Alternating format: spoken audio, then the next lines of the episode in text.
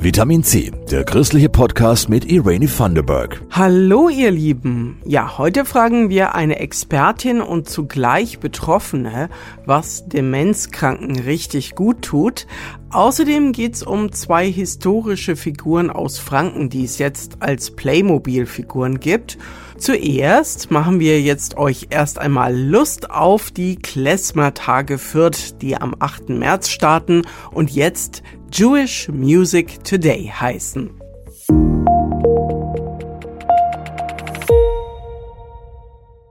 Es zählt international zu den wichtigsten Events für jüdische Musikkultur und findet alle zwei Jahre statt.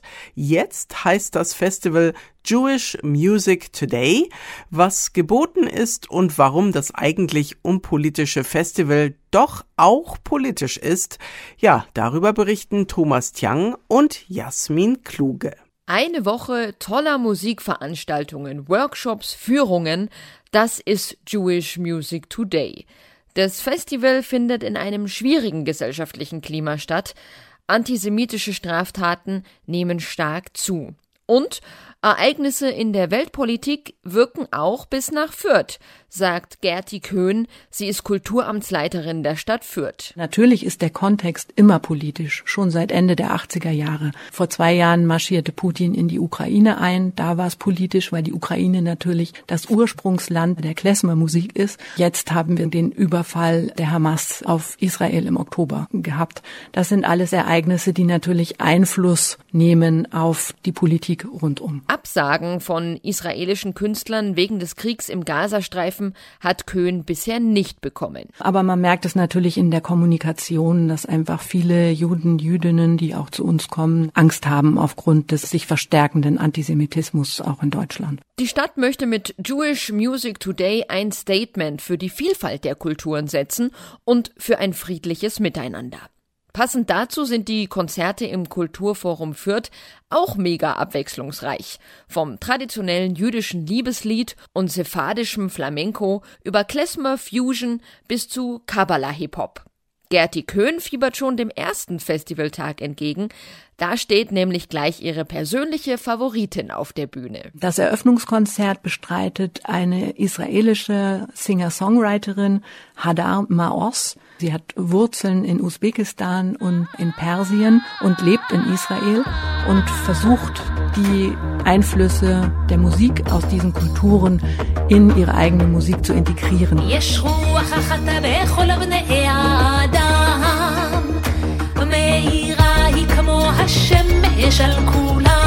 Eine begnadete Performance-Künstlerin. Und sie steht eigentlich für das Motto des Festivals, einfach für ein friedliches Miteinander auf dieser Welt von unterschiedlichsten Kulturen. Und so heißt dieses Lied von Hadar Maos One Spirit, One Love.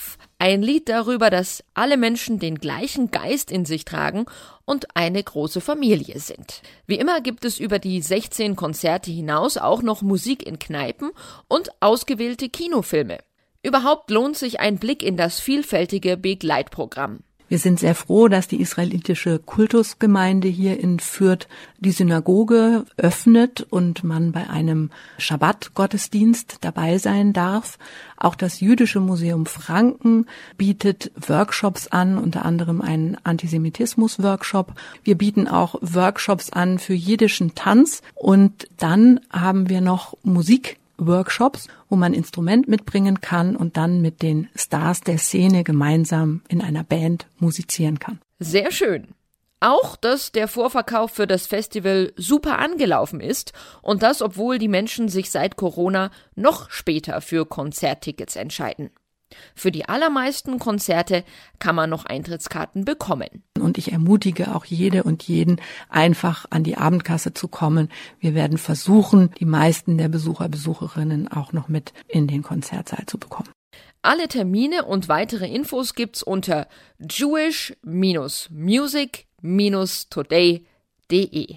Jewish Music Today startet am 8. März und dauert bis zum 17. März.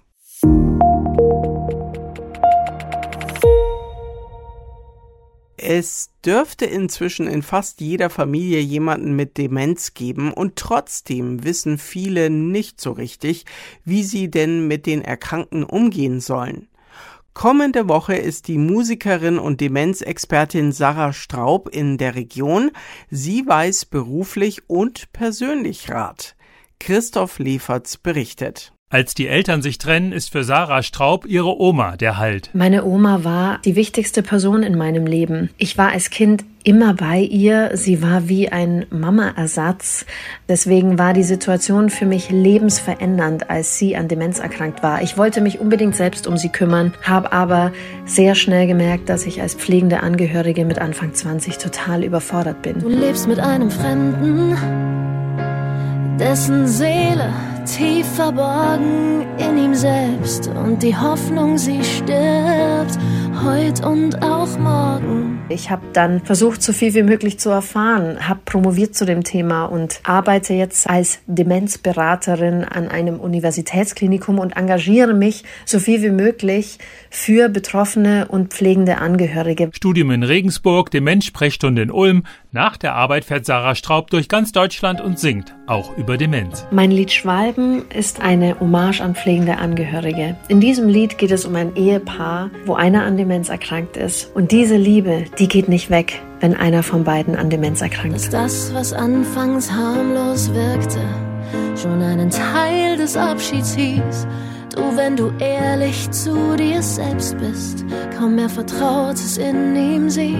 Umso wichtiger ist es, Vertrautes zu bewahren, wieder hervorzulocken. Das hilft allen. Ich finde, dass das gemeinsame Essen ein ganz großer Wohlfühlfaktor innerhalb einer Familie sein kann. Deswegen habe ich das Buch Wohlfühlküche bei Demenz geschrieben, Gerichte zusammengestellt mit dem Koch Wolfgang Link, die auf die Bedürfnisse der Demenzpatienten eingehen, aber gleichzeitig auch den Angehörigen schmecken holt die Betroffenen an den Tisch und genießt das gemeinsame Essen. Sarah Straub hat auch das Buch geschrieben, wie meine Großmutter ihr Ich verlor. Da gibt sie Hintergrundinformationen und Demenztipps. Man muss schauen, was hat diesem Menschen Freude gemacht in seinem Leben, was war ihm wichtig. Und das sind die Dinge, die werden ihm auch in seiner Erkrankung noch Freude bereiten. Und meine Oma zum Beispiel hat Musik geliebt und wenn ich ihr ihre Lieblingsmusik vorgespielt habe, konnte ich sie glücklich machen, auch in einem Stadium ihrer Erkrankung, wo sie schon ganz der Welt entrückt schien. Das waren Momente, da habe ich wieder gespürt und gesehen, wer diese Frau mal war.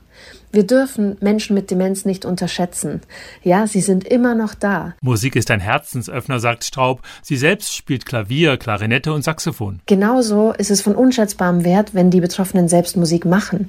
Ich kenne Patienten, die schon schwer krank sind, die immer noch wunderschön ihre Instrumente spielen können. Das sind magische Erlebnisse. Jede Demenz ist anders. Jeder Mensch hat andere innere Türen und Bedürfnisse und es hilft, die Demenz nicht als Feind zu sehen. Es gibt sogar Situationen, da würde ich sagen, Menschen haben von dieser Erkrankung profitiert. Als Beispiel mein Schwiegervater. Dieser Mann war, als er gesund war, ein ziemlich distanzierter, schwieriger Mensch. In seiner Demenzerkrankung wurde er ganz weich und ich hatte das Gefühl, die Erkrankung gibt ihm erst die Möglichkeit, diese Weichheit, die mit Sicherheit schon immer in ihm war, zuzulassen. Auch wenn die Erkrankung natürlich trotzdem schlimm war. Heute ist ein Hochzeitstag Du siehst die Bilder an der Wand, verblasst von der Zeit, so wie euer Leben und das, was euch verband. Sarah Straub liest und singt nächsten Samstag im Kunstforum Fränkisches Seenland in Gunzenhausen um 19 Uhr. Ich sag's nochmal, Demenzexpertin und Sängerin Sarah Straub ist am 9. März zu Gast im Kunstforum Fränkisches Seenland in Gunzenhausen und zwar um 19 Uhr. Der Eintritt ist übrigens frei, Spenden sind natürlich möglich. Und es gibt weitere Termine in Bayern in den nächsten Wochen. Wir verlinken euch Sarahs Seite in den Show Notes zu dieser Folge.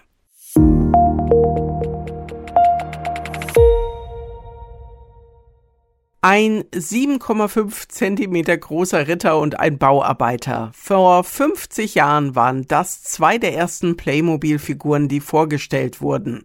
Jetzt, 50 Jahre später, gibt es ein schönes historisches Paar als Playmobil-Set, nämlich Kaiserin Kunigunde und Kaiser Heinrich aus Bamberg. Tolle Sache, findet Birgit Kastner. Sie ist die Leiterin der Hauptabteilung Kunst und Kultur im katholischen Erzbistum Bamberg.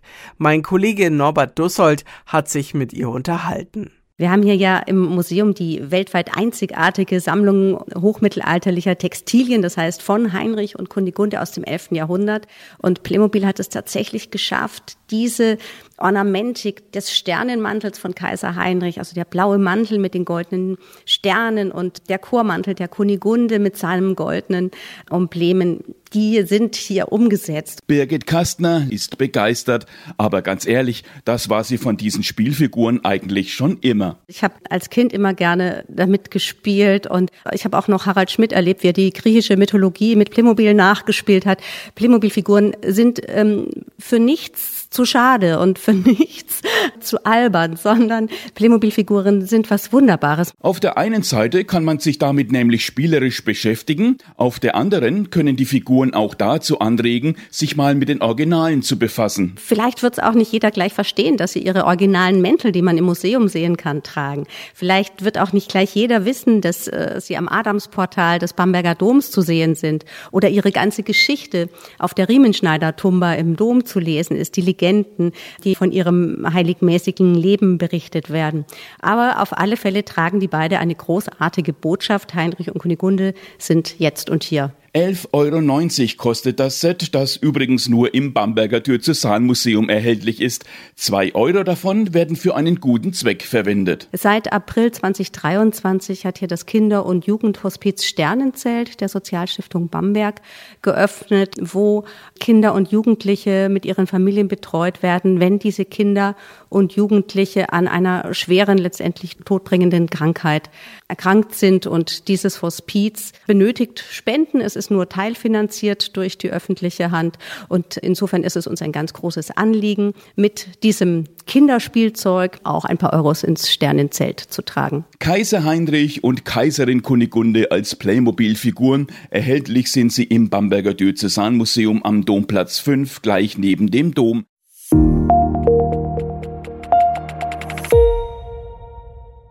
Liebe Leute, wir freuen uns, wenn ihr Vitamin C abonniert und anderen Menschen vom christlichen Podcast erzählt. Da freut sich auch meine Redaktion Christoph Leferz und Jasmin Kluge. Nächste Woche gibt's einen hochinteressanten Einblick ins Nürnberger Gefängnis.